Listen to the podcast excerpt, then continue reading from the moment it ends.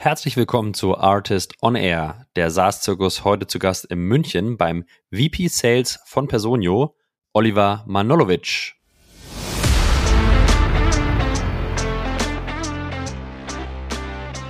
Und mir war klar, auch wenn wir jetzt stark inbound getrieben sind, irgendwann wird dieser Inbound-Kanal ein gewisses Plateau erreichen oder halt eben nicht so stark wachsen, wie wir können.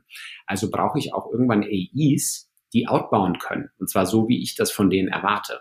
Also haben wir halt angefangen, in so eine Art Vertriebsschule zu investieren und zu sagen, okay, wir bringen die Leute äh, Junior rein, entwickeln die über die SDA-Rolle in eine AI-Rolle. Also ein bisschen klassisches Modell, aber ich würde sagen, wir haben es sehr, sehr konsequent ähm, getrieben.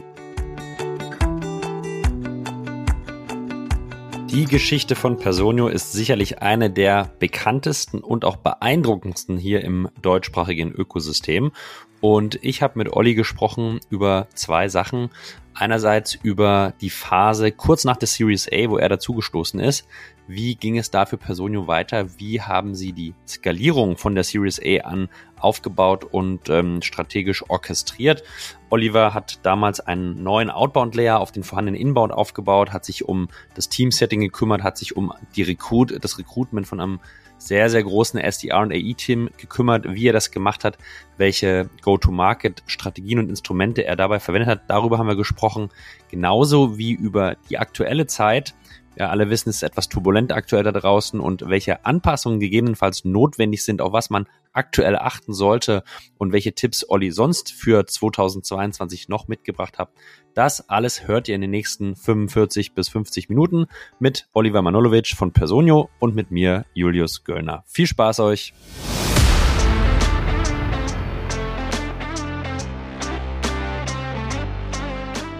Artist on Air, der SaaS-Podcast für den deutschsprachigen Raum.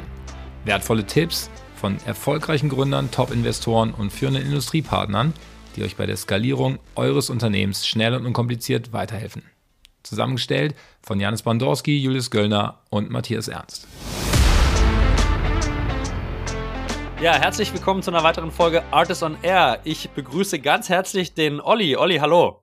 Ja, guten Morgen. Alles gut?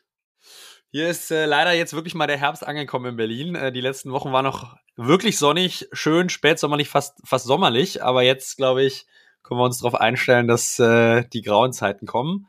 Äh, Laune ist trotzdem gut. Ich hoffe bei dir ähnlich gut. Ja, absolut. Also erstmal vielen Dank für die Einladung. Freut mich sehr, heute dabei zu sein. Und ich meine, auf der anderen Seite, äh, wir haben ja auch schon November, also dass es dann ein bisschen kühler wird, äh, das sollte uns nicht allen die Laune versauen. Also insofern alles entspannt. Alles entspannt. Alles entspannt ist ein, ist ein gutes Motto, Olli. Ich glaube, ähm, es, es kennen dich sicherlich schon viele auch ähm, aufgrund deiner sehr, sehr weitläufigen Aktivitäten hier im, im SaaS-Ökosystem, aber vielleicht noch nicht alle, die hier zuhören. Deswegen gib uns doch mal kurz einen Abriss. Äh, wer bist du und ähm, was machst du aktuell? Ja, sehr gerne. Also ich bin, ähm, ich sage meistens einfach erstmal Vertriebler, weil das ist so ein bisschen die Natur der Dinge, die beschreibt, äh, was ich so tue. Ähm, ich finde Vertrieb geil. Ich finde es schön, äh, zwei Parteien zusammenzubringen, die dann aufgrund dieser Transaktion äh, was Positives sich erhoffen. Ähm, ich bin im B2B-Bereich quasi beheimatet, bin seit quasi 15, 16 Jahren in diesem Software Cloud SaaS-Umfeld aktiv und jetzt die letzten viereinhalb Jahre sind wahrscheinlich so für die meisten die prominenteste Station äh, bei Personio VP Sales. Ähm, bin auch selbst noch ein bisschen aktiv als Angel, aber das ist jetzt äh, gar nicht so stark heute äh, das Thema. Also insofern, ähm, mir macht es einfach Spaß, dieses ganze Ökosystem äh, zu supporten und zu fördern, weil der Grund, wieso ich zu Personio gegangen bin, äh, war, ich habe immer für Amerikaner gearbeitet. Ähm, das ist eine super Ausbildung, die haben eine sehr gute Sales-Kultur, ähm, aber da ist auch nicht alles Gold, was glänzt. Und ich habe mir irgendwie gedacht, hey, wieso kriegen wir das denn hier nicht in Deutschland, Europa hin, halt irgendwie ambitionierte äh, ja, SaaS, B2B SaaS-Unternehmen aufzubauen, die jetzt ein bisschen überspitzt gesagt die Weltherrschaft an sich reißen wollen, weil für die Amerikaner ist alles andere irgendwie sozusagen unterambitioniert und ähm, manchmal ist es in Deutschland so, dass man denkt, ah ja, du, wenn wir zehn Kunden in München haben, dann sind wir eigentlich glücklich. Ähm, da, da, da so einen guten, gesunden Mix zu finden, das hat mich halt irgendwie getrieben und äh, ich glaube, das haben wir bei Personio. Also insofern, that's me.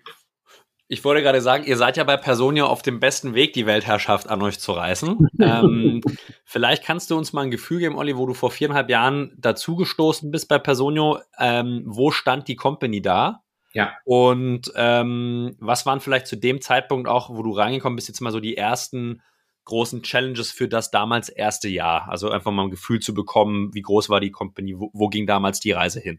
Mhm. Ja klar, natürlich.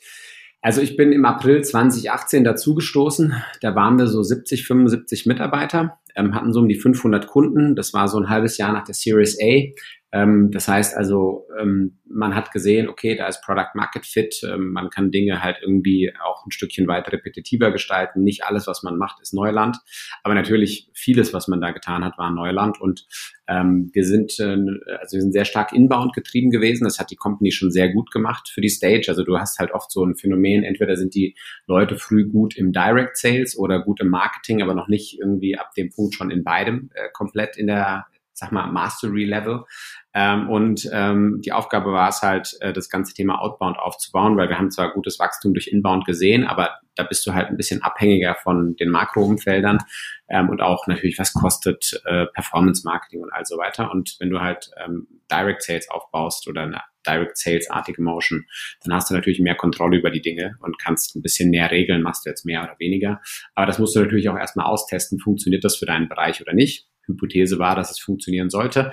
Ähm, hat sich auch im Nachhinein als äh, richtig herausgestellt, hat natürlich jetzt nicht, ähm, wie soll ich es ausdrücken, wie geschnitten Brot direkt funktioniert, ähm, sondern ähm, wir haben natürlich auch unsere, unsere äh, Riesenfettnäpfchen gehabt, wo wir reingetreten sind und äh, keine Ahnung, haben auch viel falsch gemacht. Wir hatten aber auch viel Glück und haben auch viel richtig gemacht. Also das ist halt einfach die Wahrheit bei so einer Geschichte.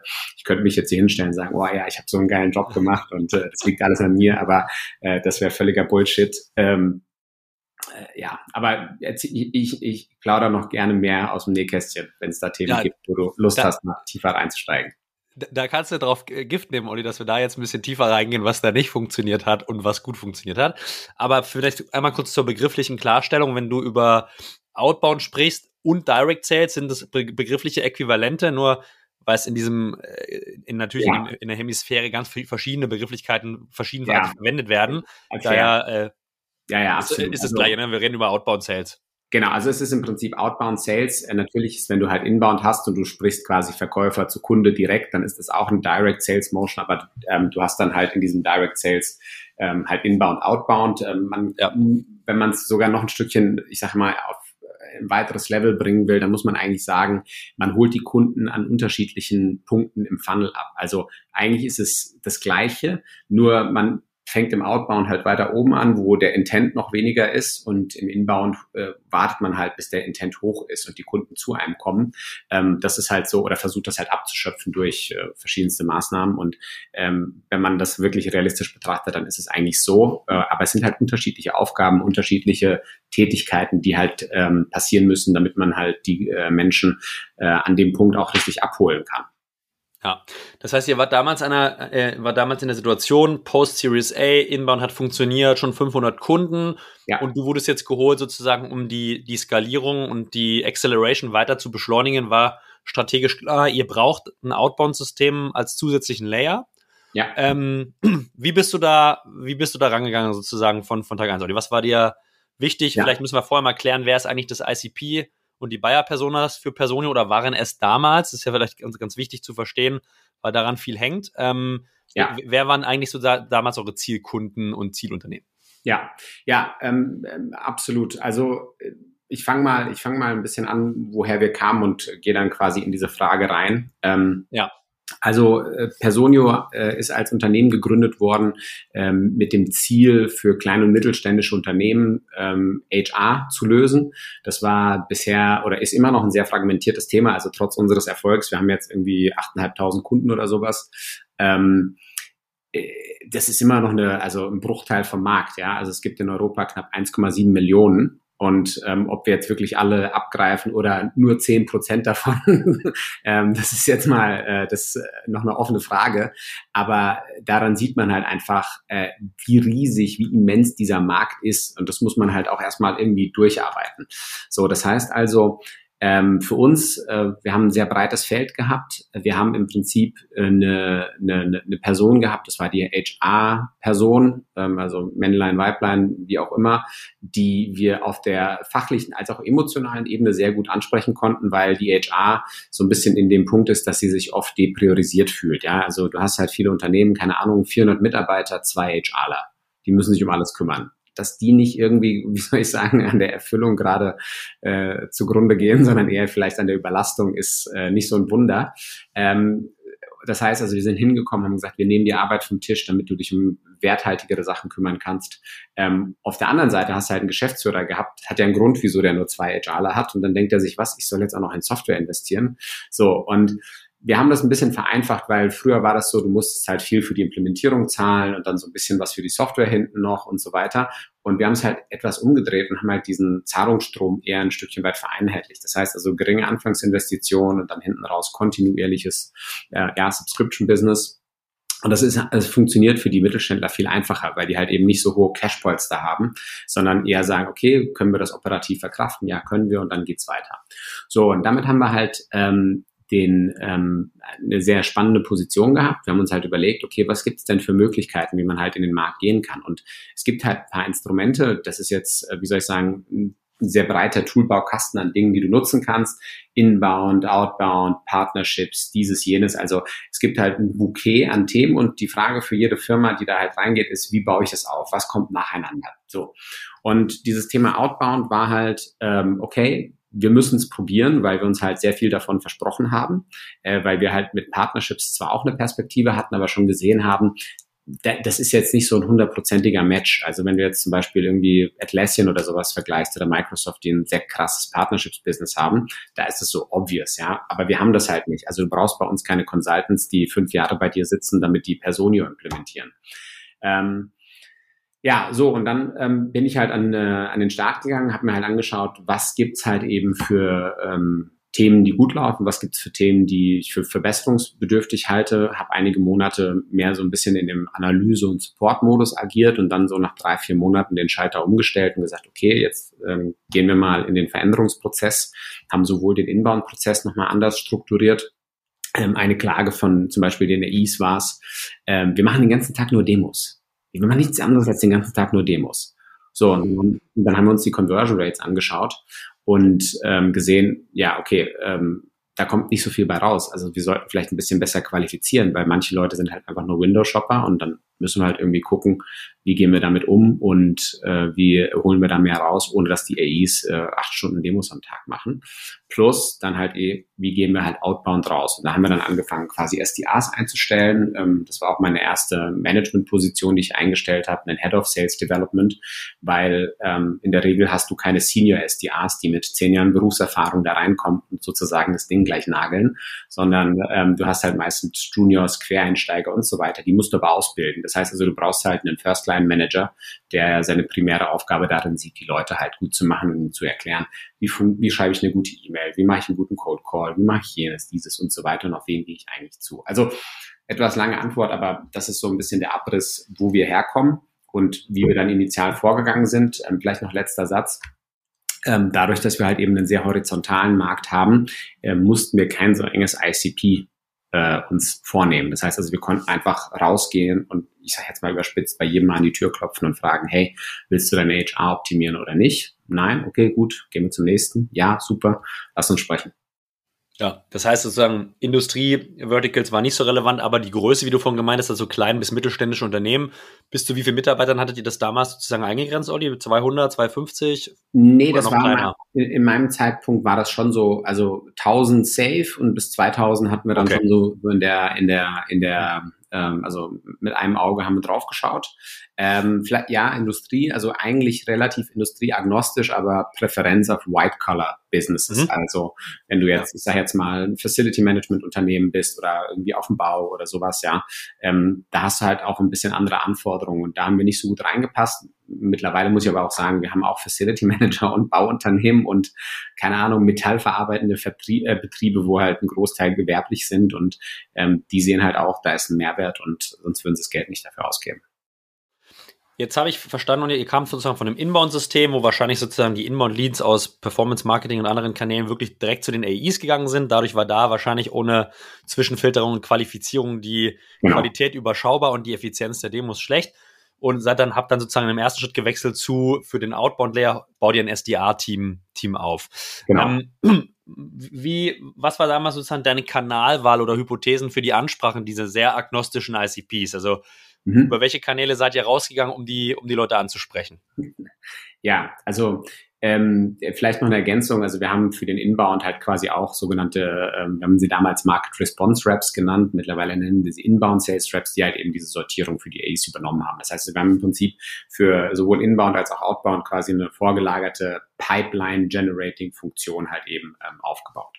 Was das Outbound-Thema anging, wir haben einfach mal ausprobiert. Also ich habe ja schon, wie gesagt, ein paar Stationen hinter mir und habe halt schon Dinge irgendwie mal erlebt. Das heißt also, das war jetzt im Kern nichts hundertprozentig Neues für mich. Ähm, dann hat man sich halt angeguckt, was glaubt man, was funktioniert. So, und wir haben dann eine erste Kampagne gemacht, ähm, weil die Frage ist ja, how do you cut through the noise? Also mhm, ähm, ja die ist ja nicht so, dass da die Leute sitzen und auf dich warten und sagen, endlich ruft man einen Vertriebler an. Ich habe schon so lange nichts mehr von euch gehört.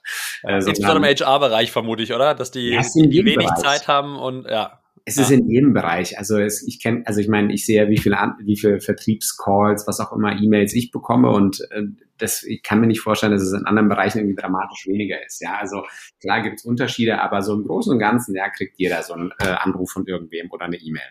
So, long story short, ich habe damals mal äh, bei einem anderen Unternehmen sehr gute Erfahrungen gemacht, den Leuten quasi einen Brief zu schicken und dann ein Follow-up zu machen.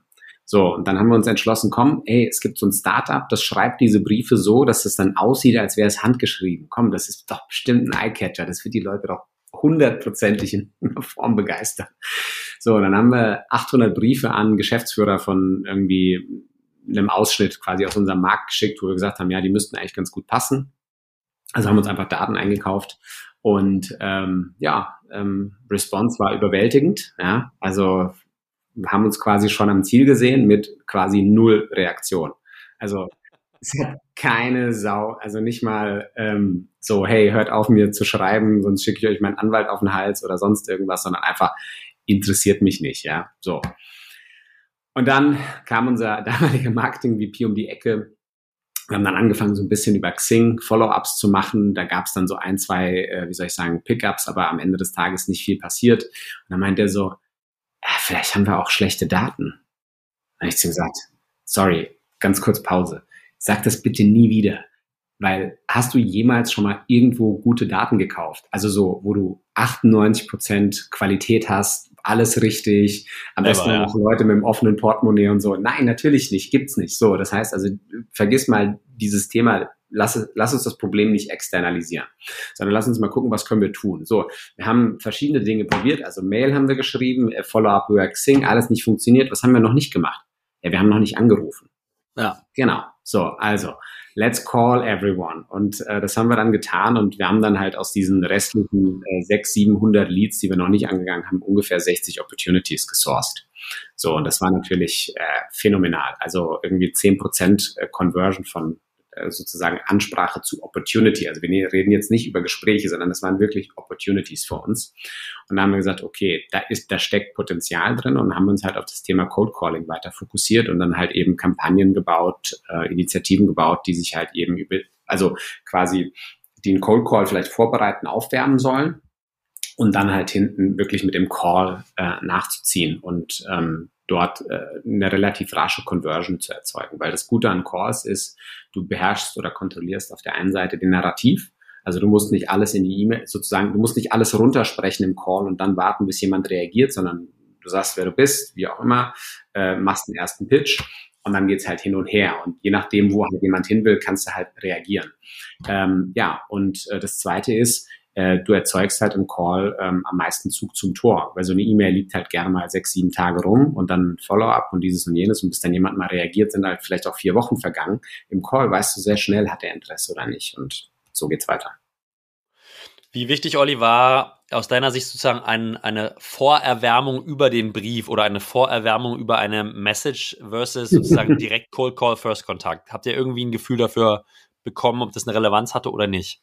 Ja, also äh, es, äh, es schwankt, ja. Also wir haben zum Beispiel dann irgendwie ein, zwei Jahre später so eine Cookie-Monster-Kampagne gemacht, äh, wo wir quasi so ähm, Krümelmonster-Kekse an die HR geschickt haben. Und es ist auch ganz gut angekommen, weil die Briefe sind angekommen, sind bei der HR gelandet. Die Leute, die es gesehen haben, fanden es sympathisch. Das hat die Tür äh, aufgemacht. Das heißt also, da ist definitiv eine Signifikanz. Aber ähm, auf der anderen Seite, es gab halt auch viele, die haben den Brief nie bekommen. Und vor allem in dieser ersten Kampagne, die Geschäftsführer, das, das wird wahrscheinlich einfach direkt in Ablage P absortiert. Das Gute ist aber, wenn du als SDA oder wie auch Caller immer ähm, quasi einen Aufhänger hast, der nicht heißt, hey, ich rufe jetzt einfach aus dem Blauen an, ich habe noch nie mit euch gesprochen und ihr auch noch nie mit uns und trotzdem würde ich jetzt gerne mal mit eurem Geschäftsführer reden, weil ähm, ich muss jetzt halt einfach mal seine Zeit verschwenden. Ähm, das ist natürlich die schwächste Position mental, mit der jemand anrufen kann. Ja, und ich meine, wer sich mit Cold Calling beschäftigt, da sind halt wirklich Feinheiten entscheidend. Also sitzt du aufrecht in deinem Stuhl oder stehst du vielleicht sogar am Tisch oder lümmelst du auf der Couch und äh, irgendwie schwätzt so ein bisschen irgendwie ins Mikrofon hinein. Das macht einen massiven Unterschied, weil Kommunikation ist, sind nicht nur die Worte, sondern halt eben auch die Art und Weise, wie diese Worte gesprochen werden. So.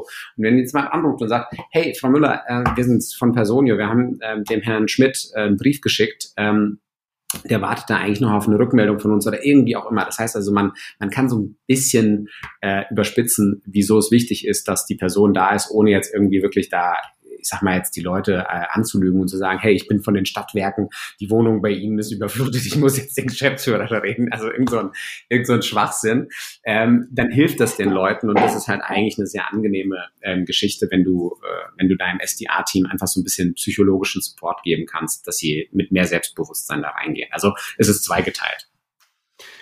Wenn das so eine große Be Bedeutung für euch hatte, Olli, dann würde ich natürlich hier gerne noch mal ein bisschen mehr ins Detail gehen und sagen, so, okay, Cold Calling kann man sich in Deutschland vorstellen. Da schreit jetzt nicht das gesamte SDA-Team Yippie äh, äh, ran ans Telefon, sondern also wie habt ihr es erstens kulturell geschafft, das Team sozusagen darauf einzuschwören und zu motivieren, dass das ein, ja. sozusagen für euch das damals beste Instrument war und die, die höchste Effizienz auf der Seite?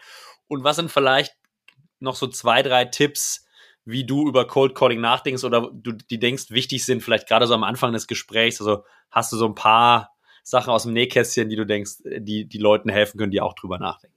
Ja, ja, definitiv. Also die erste Frage greife ich mal auf, äh, muss aber noch einen Schritt zurückgehen. Also wir haben ja, wir haben ja schon irgendwie Ambitionen gehabt und gesehen, okay, wir werden relativ viele Vertriebler einstellen müssen. Also äh, nur mal so zur Einordnung äh, in meinem Team für den deutschsprachigen Raum. Also ich bin jetzt verantwortlich für Dach und Benelux und nur das Team, was sich auf quasi Deutschland, Österreich, Schweiz fokussiert, sind knapp 180 Leute. So Hälfte AIs, Hälfte SDAs. So, jetzt kann man sich fragen, was machen die den ganzen Tag?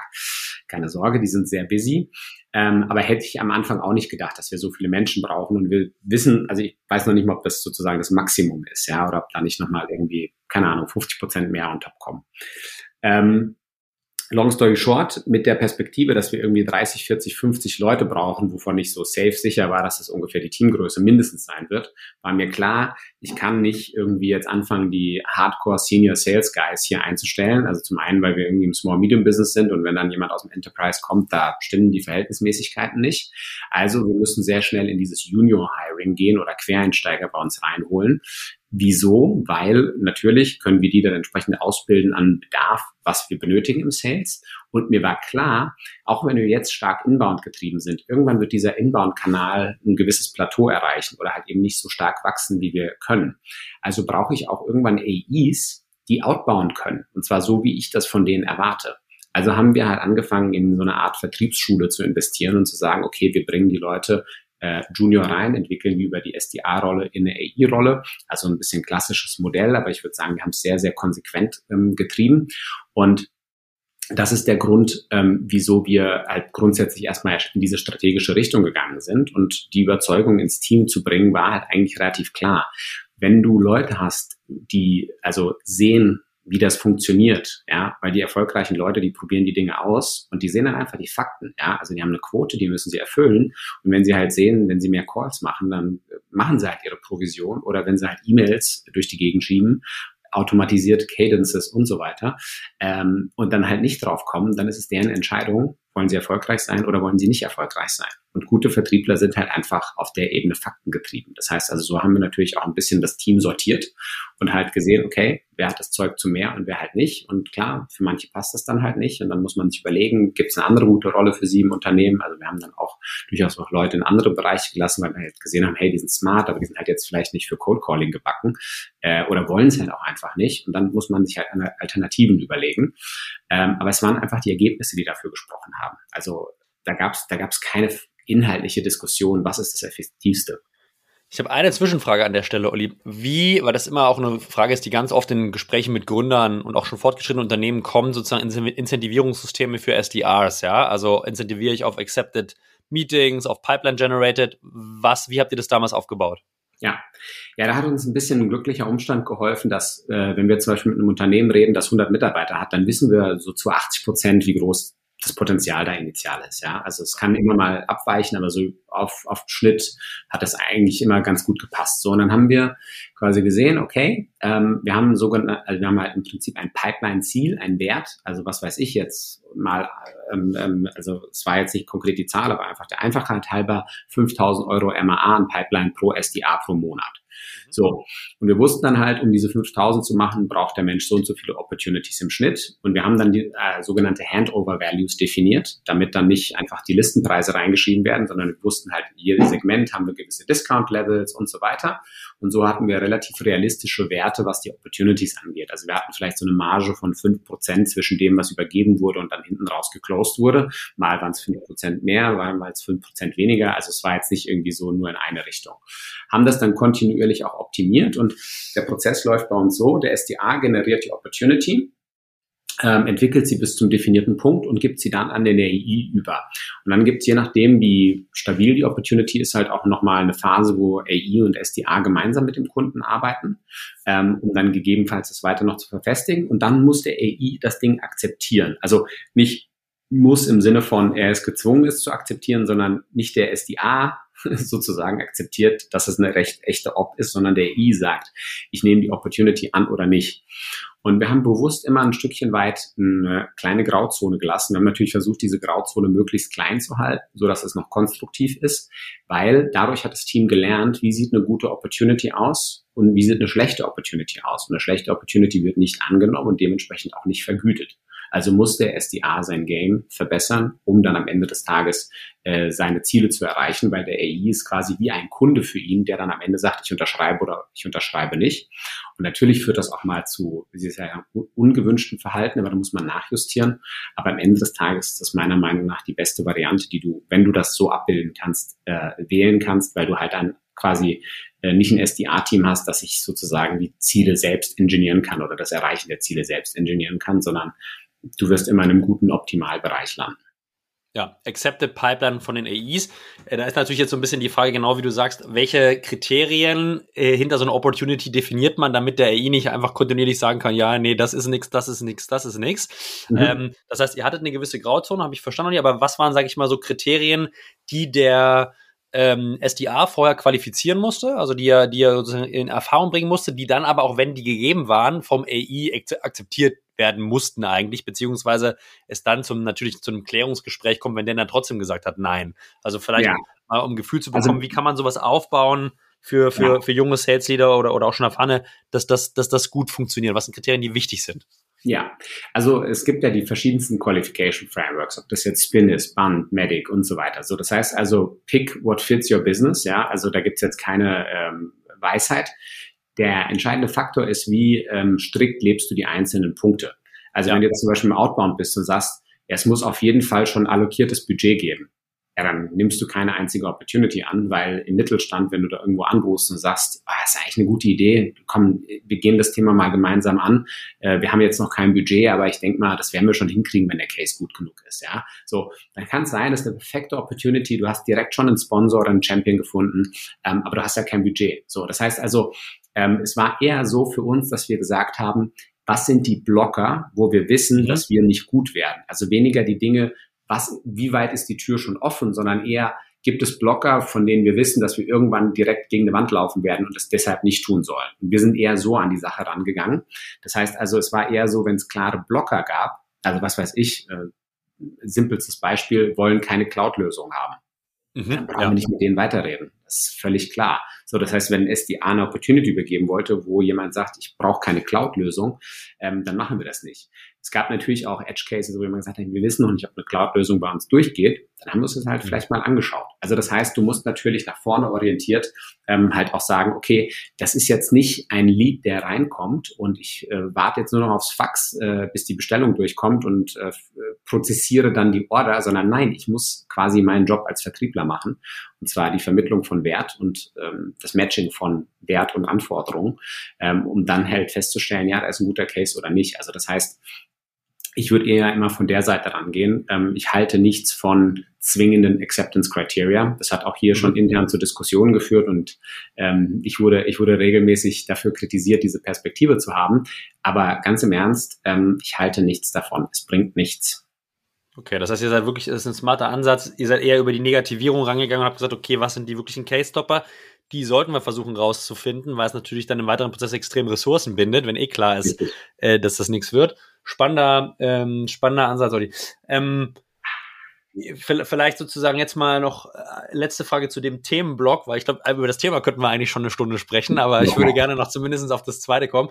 Aber was würdest du sagen, waren in diesem Aufbauprozess ähm, dieses SDRs oder dieses Outbound-Teams, ähm, was war so, was waren so deine eins, zwei größten Learnings, vielleicht aus Sachen, die nicht funktioniert haben und aus Sachen, die extrem gut funktioniert haben? Mhm, ja. Also ähm, wenn du halt ein relativ großes Team aufbaust, ja, also dann musst du das halt einfach als System denken. Ja, ich habe ähm, auch in unserem Vortrag quasi, äh, also bei euch auf der Konferenz über diesen über die Wurstmaschine gesprochen. Ja, das heißt also, du musst halt überlegen, was der Input, wie prozessierst du den, wie sieht der Output aus. Du brauchst qualitativ, äh, quantitative äh, Qualitätskontrolle, du brauchst aber auch qualitative Qualitätskontrolle. Ja, das heißt also nicht nur, wie viele Würste sind rausgekommen, sondern schmecken sie auch.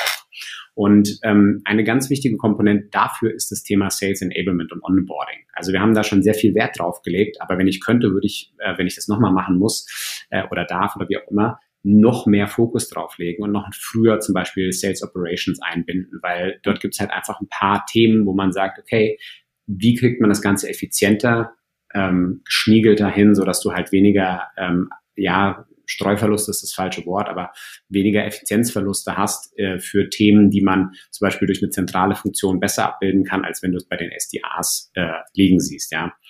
Und ähm, gerade das Onboarding, also da haben wir mit, äh, mit äh, zwei Jungs aus äh, Berlin gearbeitet, äh, die sind auch nicht ganz unbekannt äh, mit dem Lars und dem Jörn, die mittlerweile auch Elearnio gegründet haben.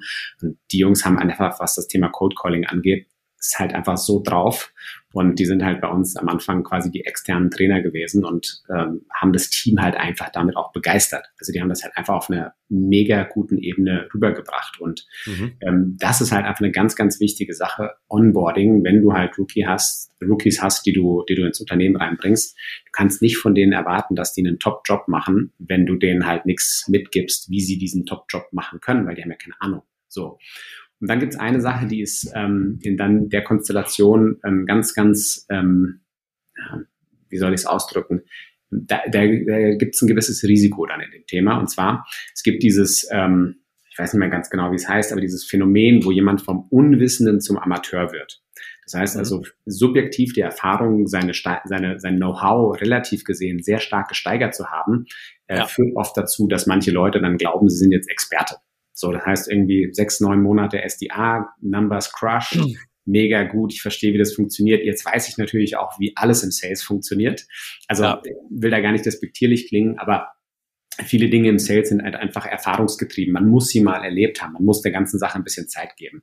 Und da muss man als Unternehmen einen Blick drauf haben, weil man kann nicht von den Leuten erwarten, die quasi im Feld stecken, dass sie das direkt abstrahieren können, sondern man muss sich halt überlegen, okay, wie geht man mit solchen Situationen um und wie entwickelt man die Leute weiter auf eine konstruktive Weise, ohne ihnen jetzt zu sagen, ah, sorry, du hast eigentlich noch keine Ahnung von nix, jetzt chill mal, sondern eher zu sagen, hey, wir sehen, du bist an einem guten Punkt angekommen, jetzt machen wir mal weiter und schau mal, hier gibt's noch ganz, ganz, ganz, ganz viel. Also ähm, hab jetzt keinen Zeitdruck. Äh, es geht nicht darum, dass du einen Monat früher oder später AI wirst, sondern es geht darum, dass du das, was du machst, halt richtig, richtig gut kannst und beherrschst und dann in der nächsten Rolle auch erfolgreich bist. Also das ist eine, das ist eine ganz äh, wichtige Thematik, weil die kann halt dazu führen, dass du dann plötzlich irgendwie ein Team hast, das irgendwie glaubt, die sind jetzt irgendwie ganz weit vorne ähm, und dann irgendwie offen für Recruiter oder sonst irgendwas sind und dann halt irgendwie sagen, okay, ähm, die anderen geben mir einen AI-Job, ich gehe jetzt da direkt hin. Ja. Dass dann die richtige Entscheidung ist, I don't know. Ja, und das, äh, das heißt auch noch lange nicht, dass du, wenn du im einen Job sehr gut erfolgreich bist, du als AI auch direkt erfolgreich bist, genau wie du sagst. Ne? Also da gibt es, glaube ich, viele Dimensionen, die man deutlich unterschätzt. Absolut nicht. Ähm, vielleicht noch eine letzte Fragestellung. Ihr habt euch damals externen Support für das, das Onboarding geholt. Ähm, ich ich habe das Gefühl, dass ähm, in, in vielen, vielen Companies, die vielleicht auch noch gar nicht Series A, Post-Series A sind, ähm, dass das Wissen schon für den Aufbau von seiner Sales-Orga manchmal etwas begrenzt ist. Jetzt gibt's ja, also schon Player wie jetzt hier in Berlin, Highrise, die auch bei uns waren, die sozusagen eigentlich die, den, den Hiring- und Onboarding-Prozess oder Ausbildungsprozess als externes Produkt anbieten. Ihr habt es ja. damals ähnlich gemacht mit anderen Partnern. Denkst du, das ist für eine Company per se sehr sinnvoll, weil die natürlich den ganzen Tag nichts anderes machen, extrem viel sehen und dann totalen Fokus drauf haben? Oder sagst du, lieber jemand, der vielleicht auch noch gar nicht so viel Erfahrung hat, übernimmt das intern. Also wie guckst du auf das, wie guckst du da drauf, Olli? Mhm. Ja, das ist eine spannende Frage. Also wir haben halt einen bestimmten Teil vom Onboarding outgesourced. Ja, ja, Das heißt also, wir haben nicht alles outgesourced, sondern nur einen sehr spezifischen Teil, wo wir gesagt haben, okay, das ist der Teil, wo wir am besten noch externen Input reinholen. Das heißt also, als wir das aufgebaut haben, haben wir natürlich uns immer wieder die Frage gestellt, welche Komponenten sollten wir vielleicht externalisieren? Also bestes Beispiel Lead-Generierung. Sollen wir vielleicht neben den SDAs noch eine Lead-Agentur einstellen und so weiter? So. Ja. Und die Frage ist halt einfach, wer ist schneller? Und was mhm. ist, was ist sozusagen the long game? Also für ja. uns sind die SDAs nicht nur Lead-Generierung, sondern halt auch ein äh, Talentpool, den wir am besten halt einfach direkt nur für uns behalten. Ja, also wir wollen den gar nicht mit dem Rest der Welt teilen, sondern äh, die sollen dann bei uns AI werden und nicht irgendwo anders. Und wenn sie dann AI waren, dann vielleicht irgendwann eine Leaderrolle oder sonst irgendwas machen. Also wir möchten mit den Leuten halt wirklich jahrelang zusammenarbeiten. Und insofern hat diese Diskussion halt strategische Dimensionen, nicht nur reine Kostendimensionen. Also das heißt, ähm, Dienstleister wie Highrise oder ähm, ähnliches zu nutzen, kann durchaus empfehlenswert sein, aber man muss sich halt wirklich überlegen, ist das jetzt sozusagen die richtige Mechanik? Also nehmen wir mal das Beispiel, um das jetzt nicht an Highrise aufzuhängen, Lead-Generierung. Ja. Ich habe so viele Leute angehauen, hey, wir machen das alles für dich, easy peasy und so weiter. Ja. Ich so, okay, alles klar, dann erklärt mir jetzt mal Folgendes. Wie viele dedizierte Ressourcen könnt ihr für mich in den nächsten sechs Monaten aufbauen? So, ja, okay, mhm. ja, klar, machen wir, ähm, also, hm, ja, drei SDAs. Ich, okay, das ist nicht schlecht, aber in den nächsten sechs Monaten muss ich 20 SDAs aufbauen und ich habe eine Idee, wie ich das intern mache. Also ist sozusagen die Nadel, die ich bewegen kann durch diese Externalisierung deutlich weniger, als wenn ich das jetzt selbst mache. Aber man muss natürlich auch die Ressourcen dafür haben. Also das heißt, ähm, wir hatten auch am Anfang viele Diskussionen über, wie viel Hiring brauchen wir, dieses, jenes und so weiter. Also das ist kein, keine ganz so einfache Komponente, aber wenn man sich dann irgendwann mal auf was festgelegt hat und in den Execution-Modus geht, dann sollte man sich nicht zu sehr von den Dingen, die so um einen herum ähm, äh, ablenken lassen, sondern halt immer klar feststellen, okay, was sind die Metriken, an denen ich bewerte, welchen ja. Execution-Weg ich wähle und dann halt eben einfach durchziehen. Das heißt eigentlich, wie du sagst, Olli, erstmal die, die, die erste Fragestellung ist es, welche strategische Relevanz hat diese Kernkompetenz vielleicht für mich auch langfristig, wie du sagst, eine interne Academy zu bauen, wenn du, die, wenn du das kannst, ist natürlich super. Zweite Fragestellung ist wahrscheinlich auch so ein bisschen eine Kosten- und Fokusfrage. Kann ich das überhaupt intern abbilden mit den Skills, die ich habe und dem Budget?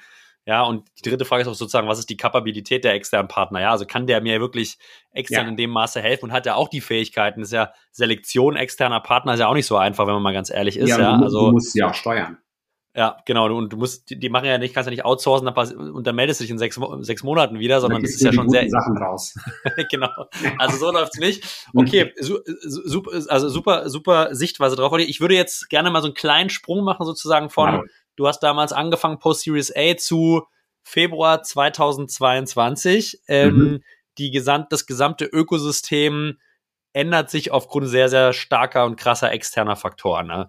Um das mhm. vielleicht ein bisschen einzuordnen, wo stand denn Personio Anfang 2022? Boah, ähm, Ungefähr, also ich, sag ich mal so. Ich, ich, ich, sag mal, ich sag mal, wo wir jetzt stehen. Also, weil ich kann ja. jetzt die Zahlen gar nicht so genau. Ähm, also, wir sind halt jetzt in den letzten sechs Monaten nicht mehr ganz so radikal gewachsen, aber schon. Also, äh, waren auf jeden Fall weniger Menschen, aber wir sind jetzt ungefähr so knapp unter 1700 Mitarbeitende. Ähm, und ähm, mein Team im Sales, ich glaube, ich bin ja im, im März in Elternzeit gegangen, deswegen ist das so, äh, wie soll ich es ausdrücken, ähm, äh, passt so ein bisschen zu deiner Februarfrage.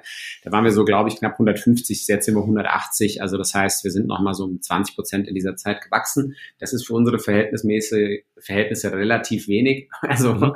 ähm, aber jetzt halt auch nicht nichts. Und ähm, ja, also das ist so ungefähr, wo wir sind.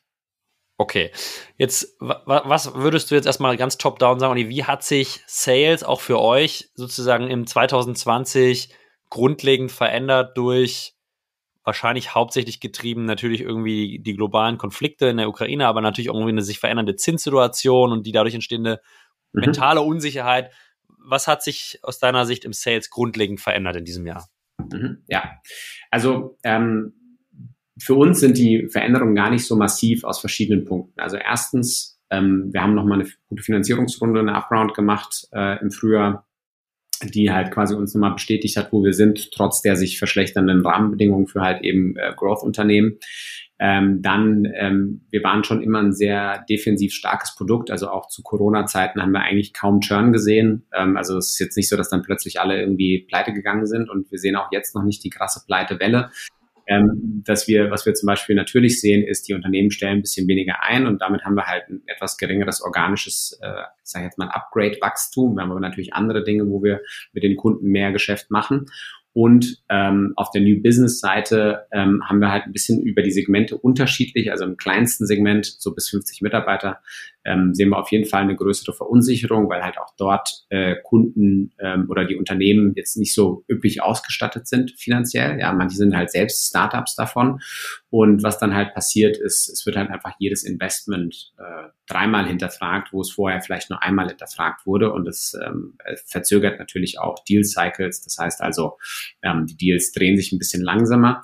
Aber es ist in Summe jetzt für uns alles nicht so ganz äh, massiv. Ja, also wir werden uns wahrscheinlich vom Umsatz her dieses Jahr trotzdem nochmal verdoppeln. Ähm, und das ist immer noch eine ganz ja, gute, gute, gute Wachstumsrate auf dem Level, wo wir sind. Ähm, ich kann jetzt nicht über Umsatzzahlen reden, aber wir sind halt natürlich weit entfernt von dem, wo wir, wo wir vor viereinhalb Jahren standen. Und ähm, wir wachsen aber ein bisschen langsamer, als wir es Anfang des Jahres vorhatten. Also das hat sich definitiv auch bei uns bemerkbar gemacht. Ähm, was haben wir aber umgestellt? Weil natürlich ähm, auch das, wo wir jetzt rauskommen, ist nicht nur ein zufälliges Ergebnis, sondern wir fokussieren uns halt sehr stark darauf, quasi diesen Mehrwert, und zwar den quantifizierbaren Mehrwert für Unternehmen herauszustellen. Wieso sollten sie in unsere Lösung investieren? Und ich war gerade selbst ähm, am Mittwoch ähm, in einem Vororttermin bei einem Kunden äh, Unternehmen, knapp an die 800 Mitarbeiter, äh, nutzt Spreadsheets. Äh, Verstehe ich nicht. Also gibt für mich keinen kommerziellen Grund, Spreadsheets zu nutzen, ja. So, und ähm, natürlich bin ich da gebiased, aber trotzdem, also äh, ich bin bei solchen Situationen auch immer sehr ehrlich. Ähm, wenn ich einen Kunden habe, wo ich sage, wir haben keinen guten Fit, dann sage ich, wir haben keinen guten Fit, dann ist das halt so, ja. Aber dann lieber früher als später. Und bei den Kunden sage ich einfach, haben wir massiv guten Fit. Eigentlich müssten die morgen unterschreiben, weil jeden Tag, den sie warten, verschwenden sie Ressourcen. Und das ist halt, äh, das ist halt ein Thema. Man muss halt sehr klar in der Argumentation reingehen, wieso trotz jetzt der Zeit ein Investment sehr gut ist. Ähm, für mich ähm, ein ganz spannendes, also anekdotisches Beispiel war, als quasi die, der erste Lockdown passiert ist, Corona und dann halt auch Leute in Kurzarbeit geschickt wurden und so weiter. Ähm, uns haben ganz, ganz viele Nachrichten erreicht, wo die Leute gesagt haben, hey, super, dass das mit der Implementierung noch bis Ende März geklappt hat, weil das hat uns das Leben gerettet, dass wir das überhaupt durchmanagen konnten. Mhm. Ja. Weil die Alternative wäre gewesen, Verluste auf verschiedenen Ebenen, mehr Aufwand für die Leute, Opportunitätskosten und so weiter. Also da ist schon ziemlich viel drinne und ich, deswegen ist dieser, also deswegen bin ich halt froh, dass wir so einen starken defensiven Charakter haben. Also wenn es mal nicht läuft, also wir sind wahrscheinlich eins der letzten Tools, wo die Leute sagen, das stellen wir ab. Also. Ja. Ein Punkt, den du jetzt angerissen hast, Oliver, ihr habt sozusagen in der Kommunikation zum Kunden ein bisschen äh, verändert. Ich vermute, ihr habt Effizienzkriterien und so ROI-Perspektiven ja. ein bisschen mehr in den Vordergrund gestellt. Oder also sozusagen, was genau. bringt mir das Tool wirklich, was erspart es mir, äh, was für ein, für ein ist, ist es korrekt? Richtig. Okay. Und ähm, was für Botschaften, also vielleicht hast du ein, zwei Beispiele, was für Botschaften spielt ihr da jetzt in dem Markt versus mhm. die ihr vorher in dem Markt gespielt habt? Also vorher, nachher vielleicht einmal, einmal kurz? die Botschaften variieren gar nicht so stark, sondern es ist eher die Intensität der Botschaften. Also zum Beispiel, okay. als wir angefangen haben äh, mit dem Code Calling, haben wir gesagt, hey, wir können eure administrativen Aufwände um 40 Prozent reduzieren. Das ist eine sehr klare kommerzielle Botschaft. So, ja. ähm, dann waren wir vielleicht in der Zeit mehr im Bereich irgendwie Talententwicklung, Talent Acquisition und so weiter, weil halt natürlich das eine Zeit lang der, äh, der sozusagen wichtiger Treiber für viele Unternehmen war, wie kriege ich Fachkräfte rein. Und jetzt geht's halt wieder ein bisschen mehr in halt eben diese Optimierung dieser administrativen Prozesse. Also äh, ja, da, da, da steckt halt super viel Potenzial drin. Also wir haben ja auch ähm, im Frühjahr ein Unternehmen akquiriert, Beck aus Berlin, und mit denen haben wir jetzt quasi schon ein gemeinsames Produkt auf den Markt gebracht, Personio Conversations.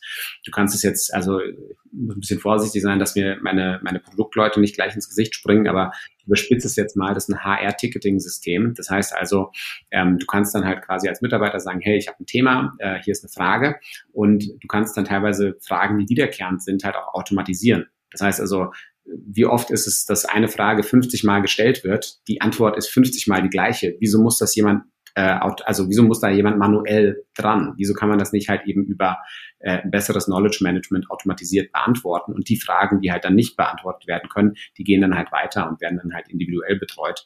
Aber das ist halt einfach eine Sache, wo dann halt einfach Aufwand nochmal reduziert wird und die Unternehmen halt äh, einen sehr großen Mehrwert für sich generieren können, weil die HR muss sich ja natürlich in solchen Krisensituationen mit verschiedenen Dingen beschäftigen. Also es kann eine verunsicherte Mitarbeiterschaft geben. Es kann dort sein, dass die Leute trotzdem mega krass einstellen, weil sie sind jetzt nicht von der Krise betroffen, sondern sehen es eher als Opportunität. Oder ähm, es geht darum, halt irgendwie, keine Ahnung, das Unternehmen ein Stückchen weit zu transformieren, weil man sagt, die, das Skillset, was wir in den nächsten zwei, drei Jahren brauchen, ist anders als das, was wir bis jetzt brauchten. Und das sind natürlich Dinge, da braucht man smarte Leute, die das machen können. Und wenn die halt mit irgendwie Papierschieberei beschäftigt sind, wie soll das funktionieren? Ja, dann werden deren, deren wertvolle Ressourcen sicherlich nicht sinnvoll genutzt. Äh, da gebe ich dir, gebe ich dir 100% recht. Ich würde mal jetzt ein paar Punkte durchfragen, vielleicht auch. Die hat sich aufgrund der jetzt aktuellen Situation ähm, im Go-to-Market bei euch was verändert? Also habt ihr irgendwie umgestellt von Call, Outbound Calls mehr auf schriftliche Kommunikation oder hat sich sozusagen in der im Go-to-Market da eigentlich nichts geändert? Nein, also direkt in der Execution hat sich nichts geändert. Ähm, wir sehen aber zum Beispiel halt, ähm, dass gerade halt im Bereich ähm, ja, Performance Marketing und so weiter. Also es gibt natürlich einfach ein paar weniger Leute, die halt unterwegs sind und halt Geld ja. ausgeben wollen. So. Das heißt also, wir fokussieren uns jetzt stärker darauf, die Pipeline, die wir generieren, besser zu konvertieren. Das heißt also, da, wo wir halt wirklich eine Opportunität sehen, ähm, mit mehr Qualität reinzugehen, ähm, als wir es sowieso schon getan haben, zu gucken, okay, was sind Maßnahmen, die den Leuten mehr Confidence geben, dann dieses Spending jetzt auch zu tun, die eigentlich kurz davor stehen. Weil auch in der Vergangenheit unser größter Wettbewerber war, ähm, keine, keine Entscheidung oder do nothing. Ja, also das ja. heißt, die Leute sind in die Evaluierung gegangen und haben gesagt, ah, wir haben jetzt festgestellt, das passt irgendwie noch nicht. So. Und wenn du halt irgendwie, ich, ich überspitze es jetzt, im Überfluss bist, waren wir nie aus unserer Perspektive, aber wir hatten halt natürlich auch, was weiß ich, 21 war ein ganz krasses Jahr für uns. Ähm, dann bist du vielleicht auch mal schneller gewillt zu sagen, ja, okay, dann nicht. Und dann gehst du halt auf den nächsten, der da halt ansteht. Ähm, jetzt bist du halt eher an dem Punkt zu sagen, okay, verstehe ich, aber wollen wir nicht trotzdem im Dialog bleiben, weil am Ende des Tages, wir, wir sind uns ja einig, da muss ja irgendwas passieren. Die Frage ist jetzt nur, wie verändern wir die Parameter so, dass es für sie passt? So, oder was muss im Prozess passieren, dass man vielleicht gar nicht an diesen Do-Nothing-Punkt kommt. Und das ist auch nicht nur eine Umstellung für Sales, sondern auch eine Umstellung für Marketing, weil sie weg von rein Pipeline Demand Generation geht hin zu Conversion Support. Und ich vermute, es hat zwei äh, Themen, Olli. Einerseits natürlich, dass du sozusagen die Gesamtconversion äh, nach oben treibst und weiter New MAA generierst, aber ich vermute auch, dass du deine Kacks unter Kontrolle hältst, oder? Wenn vorne sozusagen die Inbounds-Leads äh, teurer werden, einfach durch die Marketing-Situation, weniger Leute suchen, Wettbewerb bleibt gleich, dann versuchst du mit einer höheren Conversion Rate im, im, im Funnel einfach die Kacks wieder zumindest auf einem ähnlichen Niveau zu halten, weil du die Conversion ja. hochkriegst, oder? Ähm, ich glaube, äh, also ich glaube, die, die, die äh, Cost per Lead, die geht gar nicht so stark nach oben, weil ähm, okay. Jeder im Markt halt ein bisschen mehr aufs Geld schaut, würde ich sagen. Und dadurch halt einfach dieser Wettbewerbsgedanke ein bisschen zurückgeht. Also das ist gar nicht so das Thema. Aber wenn du halt einen Lead hast, der nicht konvertiert, dann hast du halt trotzdem Geld verbrannt. Ist egal, was er dann gekostet hat. Hat er einen Euro oder 10 oder 100 gekostet, Geld ist weg. Das heißt also ja, äh, auch um die Sachen geht's und ähm, wir haben halt für uns ganz klar Effizienzmetriken definiert, was, was, äh, wie soll Kack Payback aussehen. Ähm, und ähm, danach, also das ist etwas, wo wir jetzt, ich würde mal sagen, einfach etwas strenger vorgehen. Wir haben das auch schon immer gehabt. Also wir haben auch zum Beispiel, als wir das SDA-Team aufgebaut haben, Effizienzmetriken uns angeschaut und gesagt, okay, das muss am Ende des Tages genauso effizient wie inbound sein. Ja, mhm. also die Abweichung ja. darf nicht zu groß sein. Und wir haben das auch ungefähr so hingekriegt. Ähm, aber klar, du bist dann halt manchmal, wenn du sagst so, hey, äh, die können wir maximal maximieren, ähm, bereit halt zu sagen, ach komm, da ist jetzt irgendwie so ein, so ein, so ein Far Cry Bett, so, ah ja, keine Ahnung, vielleicht kommen da zwei Kunden raus, wenn wir irgendwie Tausende von Euro investieren. Aber komm, wir probieren es mal. Wir haben jetzt gar keine anderen Ideen, aber wir haben das Geld da. So, dann, dann probierst du halt solche Dinge aus und jetzt bist du halt mehr äh, bei den Themen, wo du sagst, high degree of confidence. Und Kack Payback Time äh, bei Personio, kannst du darüber was sagen? Nein. okay, schade. Nein, also ähm, wir sind, wir sind da, wir sind da in einem, in einem sehr gesunden Bereich. Also so viel kann ich sagen, aber äh, genaue Metriken geben wir da nicht raus. Kürzer als sechs Monate? Nein, aber das wäre auch Schwachsinn. Wer will denn kürzer als sechs Monate? Ich frage nur, also es ist ja ähm, das nach, nach unten ein bisschen, noch ein bisschen abgegrenzt. Aber äh, völlig in Ordnung auch, Olli. Ich würde mal noch einen, einen weiteren Punkt angehen. In dem Moment, äh, wenn sich der Markt verändert, sprechen ja super viel über die Bedeutung auch von äh, Fokus auf Net Revenue Retention, Net Dollar Retention. Ja. Habt ihr strategisch da auch irgendwie den Regler ein bisschen in eine andere Richtung geschoben? Habt gesagt, okay, New Business versus Fokus auf Bestandskunden da gehen bestimmte Initiativen jetzt vielleicht verstärkter in den Customer Success rein und wir fokussen dann NRA oder sagt so, hat sich eigentlich bei uns nichts verändert. Vorne die Maschinerie hat den gleichen Fokus wie, wie bis dato. Nee, wir haben es sogar fast ein bisschen andersrum gemacht, aber das darf ich wahrscheinlich jetzt gar nicht so im Detail erläutern, weil das ist natürlich eine Wettbewerbsinfo. Ähm, aber nee, also wir haben, wir haben jetzt nicht äh, unsere New Business Sachen massiv zurückgefahren, sondern wir haben halt eher gesagt, okay, ähm, gucken wir mal, was funktioniert und gehen halt weiter da drauf, weil am Ende des Tages, wir sind in einem, in einem Wettbewerb, wo viel Greenfield drin ist und der sozusagen die Wahrscheinlichkeit, dass jemand wechselt, wenn er schon ein bestehendes System hat, die ist nicht so hoch. Also das heißt, ähm, wenn wir einen Kunden drin haben, den zu verlieren, dann müssen wir schon ziemlich viel falsch machen. Leider unser Wettbewerb auch. Das Gute ist, ähm, ich glaube, wir machen weniger falsch in Summe. Also insofern haben wir auch immer wieder Situationen, wo zum Beispiel Kunden vor zwei Jahren sich für, was weiß ich, einen günstigen Wettbewerber entschieden haben. Und dann sie so, äh, ja, äh, wir sind immer noch in der Implementierung. So was? Das ist jetzt zwei Jahre her.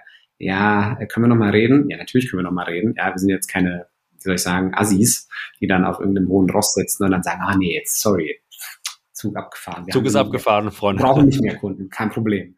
Nein, also ähm, wir machen das ja, weil wir den Unternehmen helfen wollen. Ja, also es ist ja äh, natürlich äh, ist das eine, eine betriebswirtschaftliche Geschichte, die irgendwann Gewinn abwerfen soll. Aber das wird halt nur funktionieren, wenn du deinen Kunden hilfst, wenn du einen Wertbeitrag leistest. So und wenn du halt zwei Jahre brauchst, um eine HR-Software für 300 Mitarbeiter zu implementieren, ist irgendwas massiv falsch mit der Lösung.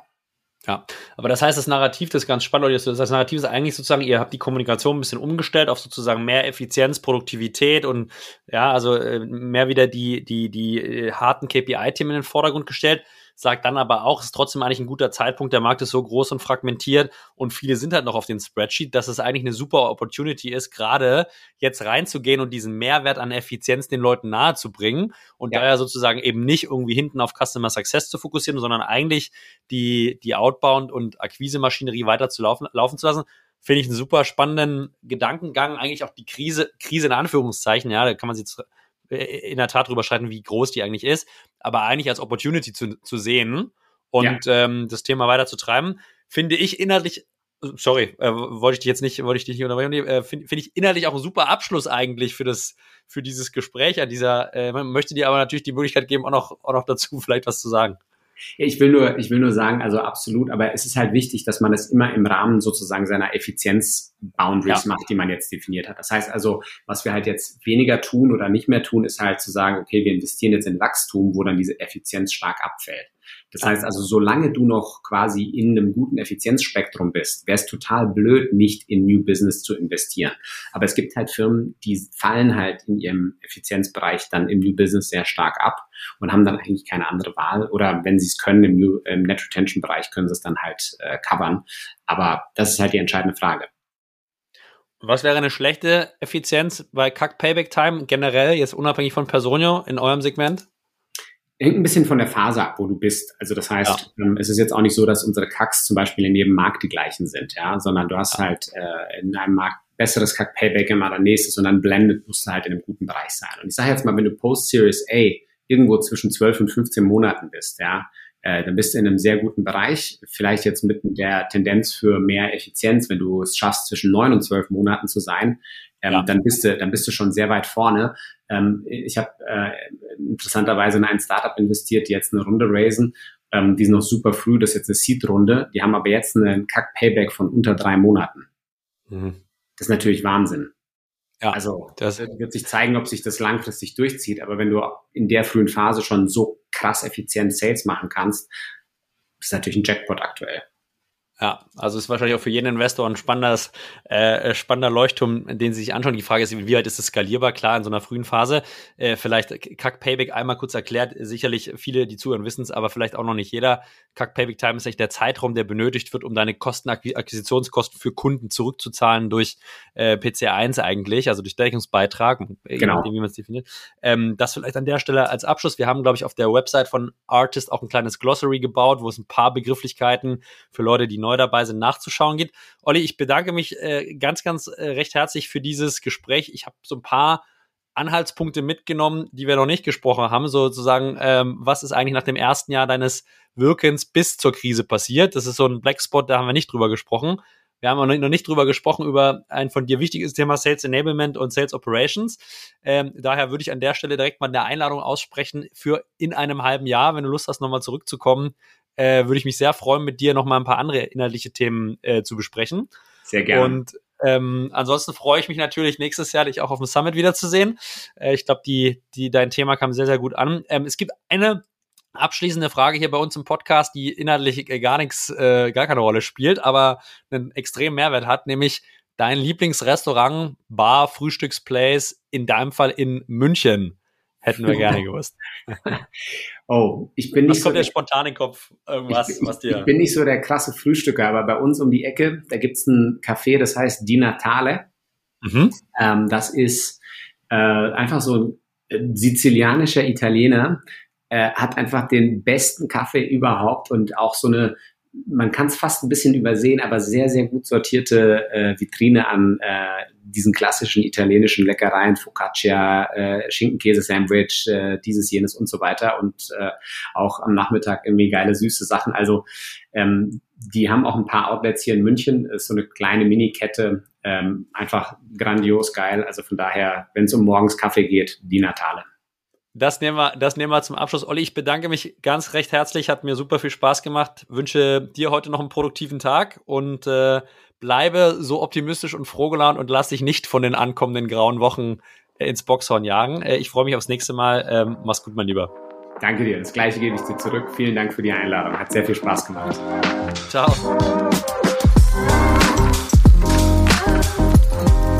Ja, ihr Lieben, vielen Dank an dieser Stelle an Oliver für diese wertvollen Tipps zum Thema Skalierung Post Series A.